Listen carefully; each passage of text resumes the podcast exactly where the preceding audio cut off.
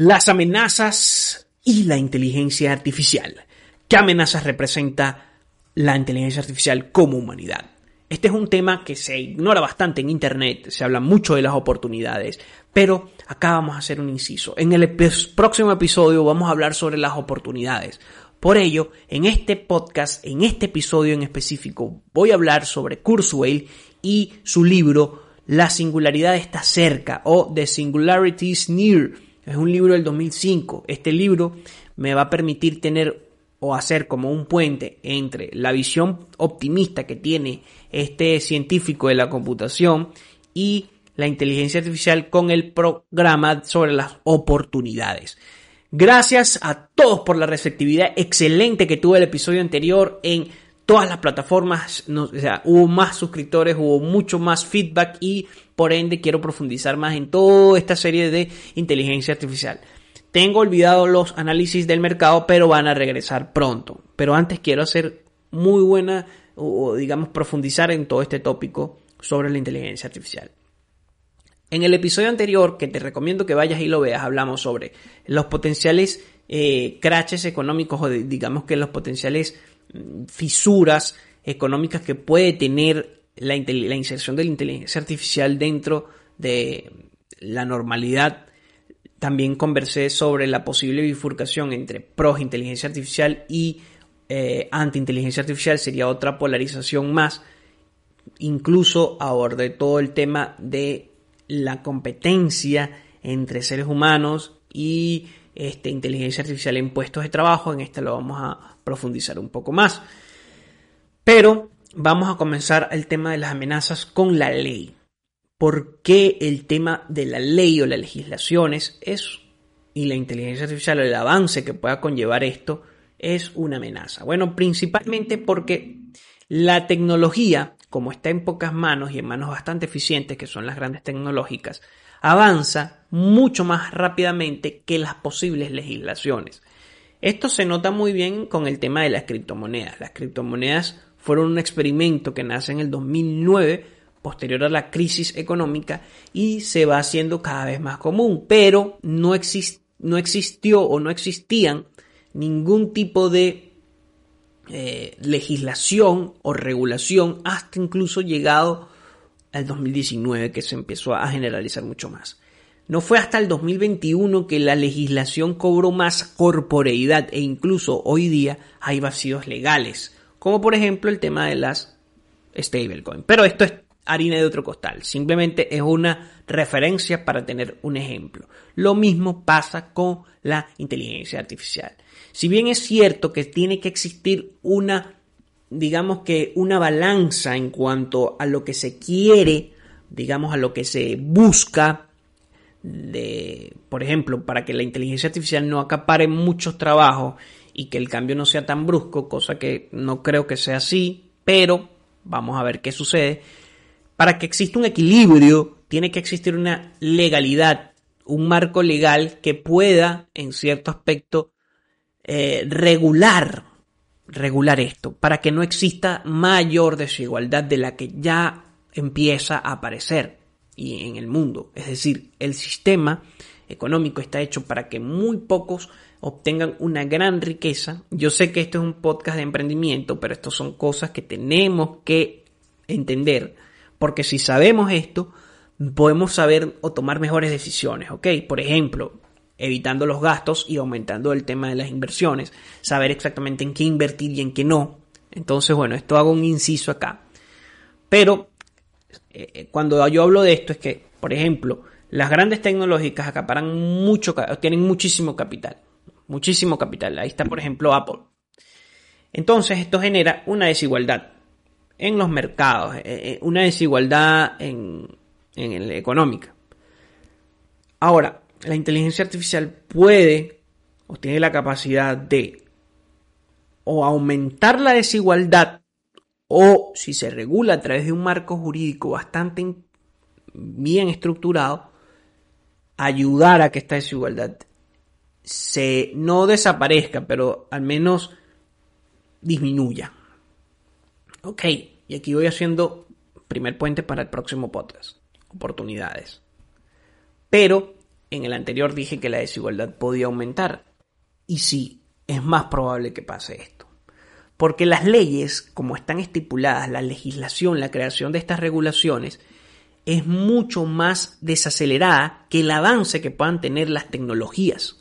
Si ahora le agregamos tecnologías que nos permiten automatizar más el proceso de crear tecnologías, que son las EI o las AI, esto aumenta más rápido, es decir, los cambios de ahora en adelante van a ser mucho más acelerados en cuanto a los, eh, digamos, nuevas tecnologías más disruptivas, más inmersivas, eh, mm, etcétera, etcétera. Entonces, como la legislación tiene que pasar primero por una serie de debates políticos, burocracia, corrupción, en fin, lobby, peleas, luchas, y los gremios que están, que se ven directamente afectados hoy día con, el tema del impulso de la EI, no van a tener esa capacidad organizativa tan rápida para regularlo en el momento oportuno y se va a hacer ineficiente. Entonces está el otro debate. La inteligencia artificial va a seguir avanzando como ha hecho la tecnología, van a aparecer nuevas tecnologías, pero no van a aparecer nuevas formas de regular este avance tan desmesurado. Y esto va a generar un desequilibrio también a nivel de cómo se maneja la misma política. Porque la inteligencia artificial tiene la capacidad de ir transformando estas estructuras económicas, estas estructuras sociales y de poder que ya ha habido, ya haya existido y tienda a cambiar a la política como tal. Entonces, ¿qué ¿Cuál es la primera amenaza? Que un avance más acelerado de la inteligencia artificial y una proximidad más a la singularidad, y ahí es cuando voy a hablar del libro de Kurzweil que se escribió en el 2005, este, pueda repercutir en un desbalance con todo el tema de una regulación que se pensaba que podría llegar, pero que no llega. ¿Ok? Esto es una primera y muy... Pareciera que es algo, bueno, las leyes... No, no, no, esto es algo bastante importante.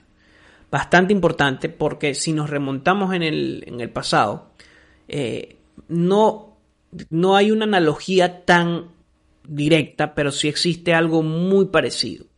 Cuando comienza a existir una inserción industrial de una no automatización, pero sí una mayor capacidad, no una automatización al 100%, pero sí una mayor capacidad de responder o de hacer ciertos procesos de manera más acelerada cuando Ford, muchos empleados se vieron en la carencia de poder primero tener más tiempo libre, porque no tenían tiempo libre.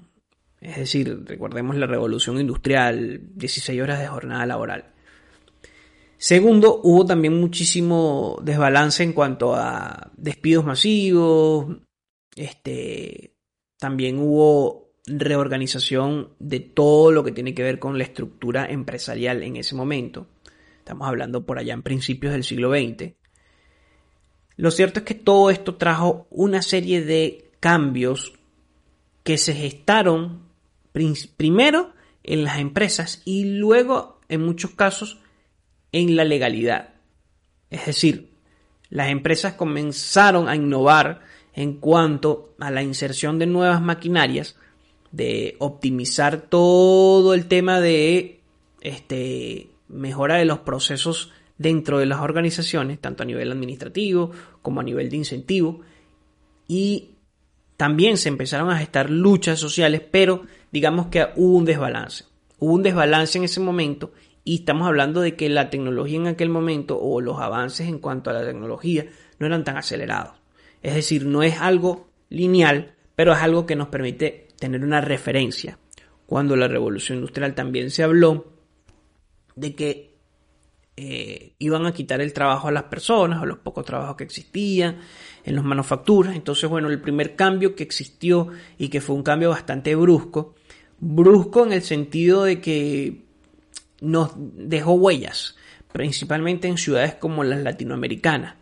Eh, huellas en donde las personas tenían que migrar rápidamente de una economía que ni siquiera era industrial, sino del campo, a una economía industrial y de servicios a la vez, porque ya el mundo capitalista estaba migrando a una economía de servicios. Estos cambios abruptos generó que muchas personas comenzaran a eh, erigir sus viviendas en las periferias de las ciudades. Entonces, era una iban del campo a la ciudad y en la ciudad tenían que dedicarse a alguna cuestión de servicio, entonces no había tanto acceso a la educación, pero quien estuviese educado eh, tenía mejores posibilidades de crecer y las familias que estaban más acomodadas pueden enviar a sus hijos a, la, a, las universidades, mientras que las que no simplemente tienen que ver cómo se acoplan a la sociedad. Entonces esto generó un primer desbalance porque no existían leyes que regulasen este cambio. Y precisamente no existían estas leyes por todo el proceso burocrático que ya conocemos, que muchos se vislumbran, y por toda la lucha ideológica que existe alrededor de crear una ley nueva. Entonces, esta es la primera amenaza. Que la inteligencia artificial llegue a su estado de singularidad, siga avanzando y no existan todavía nada, nada que regule esto. Y es probable que suceda, muy probable que suceda, porque cuando ya estemos hablando de una singularidad, estaríamos hablando de que las, estas, estos softwares, estas EIs, IAs, AI, tienen la capacidad de autoprogramarse a sí mismas, tienen la capacidad de ser consciente de, que de sus actos, de ver dónde llegar al código, de que ese código o ese dato lo puedo sistematizar. No voy a necesitar que alguien me haga el input para yo pensar. Eh, podemos ver que la singularidad está muy, todavía falta mucho, mediados del 2000, del siglo XXI, dice Kurzweil, pero eh, no sé, no sé porque los avances, incluso eh, el test de Turing que hablan que la máquina más o menos a mediados del 2006, una máquina pudo descifrar el test de Turing, según lo que estuve investigando, según lo que estuve investigando. Entonces, digamos que es bastante, bastante eh, interesante todo lo que está sucediendo. Entonces, otra de las amenazas que no eh, vislumbré en el anterior episodio es las intenciones no éticas en el uso de la inteligencia artificial, que ya la hemos visto. Ya la hemos visto también en el tema político, en el tema de que, bueno, yo conozco más cómo funcionas tú a, a través de algoritmos que me descifran 1500 puntos de contacto sobre lo que tú piensas, lo que tú haces, lo que te gusta y puede llegar a conocerte más el algoritmo a ti que tu pareja o que incluso ti, que, tú mismo.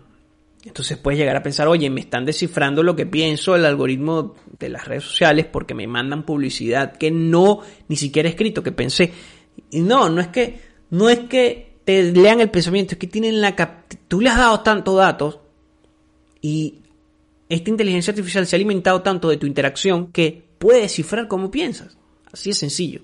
Ellos no necesitan ni siquiera escucharte. Ya lo tienen todo. Otro es que esta intención no ética o muy malintencionada del uso de la inteligencia artificial pueda llegar, por ejemplo, a controles totalitarios en el acceso a la información y este, el control incluso de cómo manejar esta población. Eh, es algo que mm, no hay todavía pistas, no, no sé, yo personalmente no tengo ningún dato de que ya exista, pero es probable que ya hayan, digamos que, intentos de hacerlo. No nada más en cuanto a gobiernos, sino también empresas o industrias. Es decir, si bien es cierto que todo este tema de la data y de los algoritmos han intervenido en las decisiones políticas de países y esto repercute en la vida de las personas a niveles totalitarios, no, no tengo datos fidedignos que digan que sí, mira ya, lo otro es, o una de las grandes amenazas, y aquí voy ya con la singularidad, que la, que la inteligencia artificial desarrolle una conciencia, desarrolle valores, reinterprete las leyes de la robótica, como no hacerle daño a la humanidad, y por ende existe una competencia acalorada con el mismo ser humano. Acalorada en cuanto a nichos en cuanto a nichos de, por ejemplo, en inserción del trabajo, puede existir la primera competencia, es decir, las personas no quieren dejar lo que están haciendo. Por ejemplo, se hablaba de que el periodismo pueda tener una disminución muy grande, en, eh, incluso en todo lo relacionado con el tema de las ventas o de la atención al cliente. Bueno, que estas personas no, de verdad, no haya ninguna alternativa, porque bueno, también estamos en un punto en, donde hay crisis económicas, inflación, mal manejo de las políticas eh, macroeconómicas, monetarias en muchos países, entonces estas personas busquen, no, mira, no, no quieran dar su brazo a torcer y, simplemente busquen eh, luchar contra la misma inteligencia artificial y esta cobre conciencia y entre en conflicto de intereses, pero de una manera diametralmente eh, alineada, es decir, bueno, yo, eh, la inteligencia artificial es consciente y tiene ambiciones y por ende puede competir. Esto aunque parezca muy de ciencia ficción, porque sí parece de ciencia ficción, es algo probable. Es algo probable y los avances en cuanto a la inteligencia artificial así lo prueban. No nada más en cuanto a todo el tema de manejo totalitario, sino por ejemplo, eh, no sé si han escuchado sobre eh, Voice AI o muchas otras aplicaciones que imitan la voz, por ejemplo, toman la voz de un artista, agarran una canción de otro artista y la cantan como que si fuese igual, o sea, la voz es exactamente igual.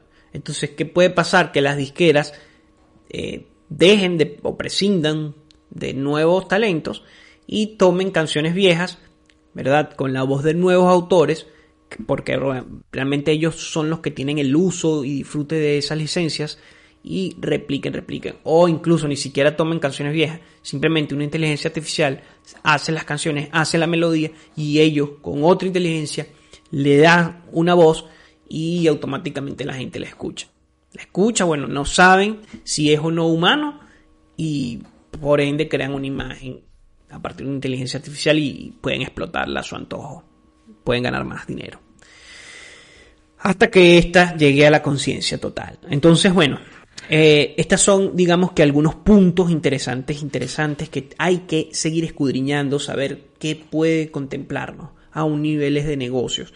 Otro de los casos interesantes a niveles de negocios y emprendimiento es que muchos negocios queden inservibles y sean sustituidos rápidamente por inteligencias artificiales y haya un campo estéril, porque si bien es cierto que yo incentivo la innovación, incentivo lo nuevo, sabemos que para que muchas personas, digamos pequeños y medianos o los emprendedores innoven, es muy costoso y eh, depende de muchos factores como el contexto político, la situación propia de la persona, este, el estado de ánimo incluso.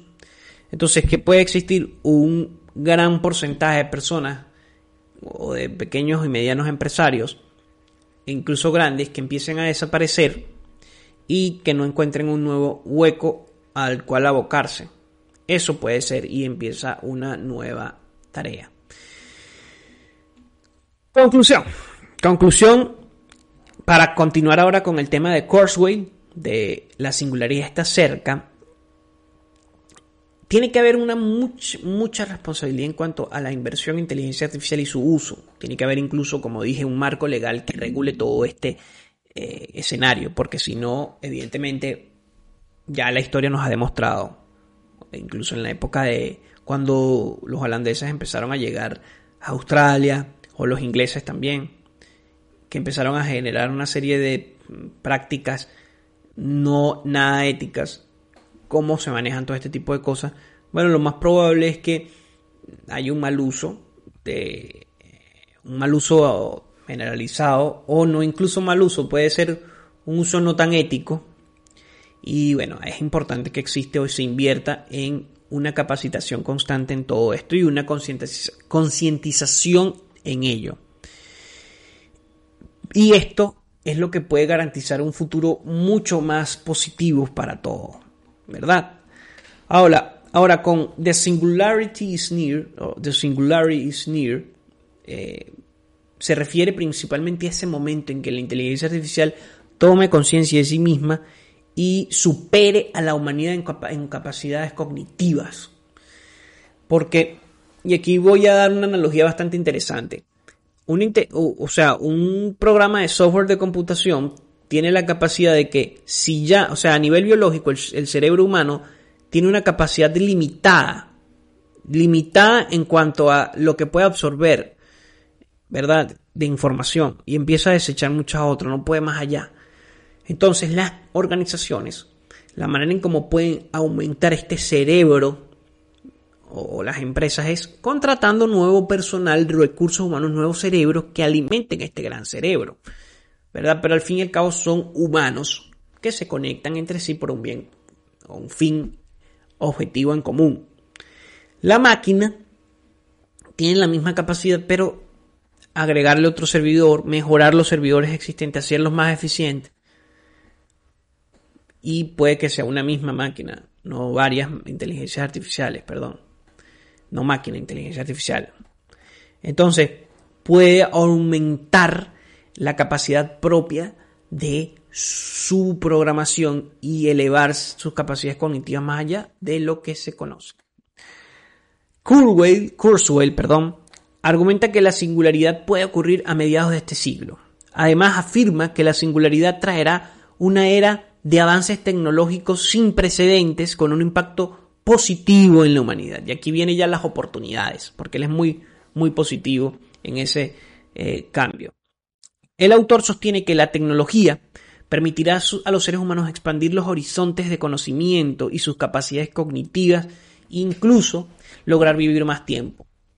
Y aquí hago un inciso. Es muy probable que estos avances obliguen a los seres humanos a insertarse chips y empezar a ser cyborgs para poder competir de una manera mucho más menos desigual con la inteligencia artificial. Tenemos a este proyecto de Elon Musk con Neuralink y hay muchos otros que intentan ver cómo implantar cosas en el cerebro. Entonces, por ejemplo, se ha pensado cosas como el dormir. Hay tantos problemas de dormir, entonces un chip que ayude a regular esto de una manera muy sistemática, muy máquina, muy inteligencia artificial. Me apago a tal hora, me despierto a tal hora. Pero también pueden haber usos no éticos. Bueno, eh, vamos a empezar ahora a hablar sobre las oportunidades. Las oportunidades es un uso mucho más eficiente de los recursos naturales.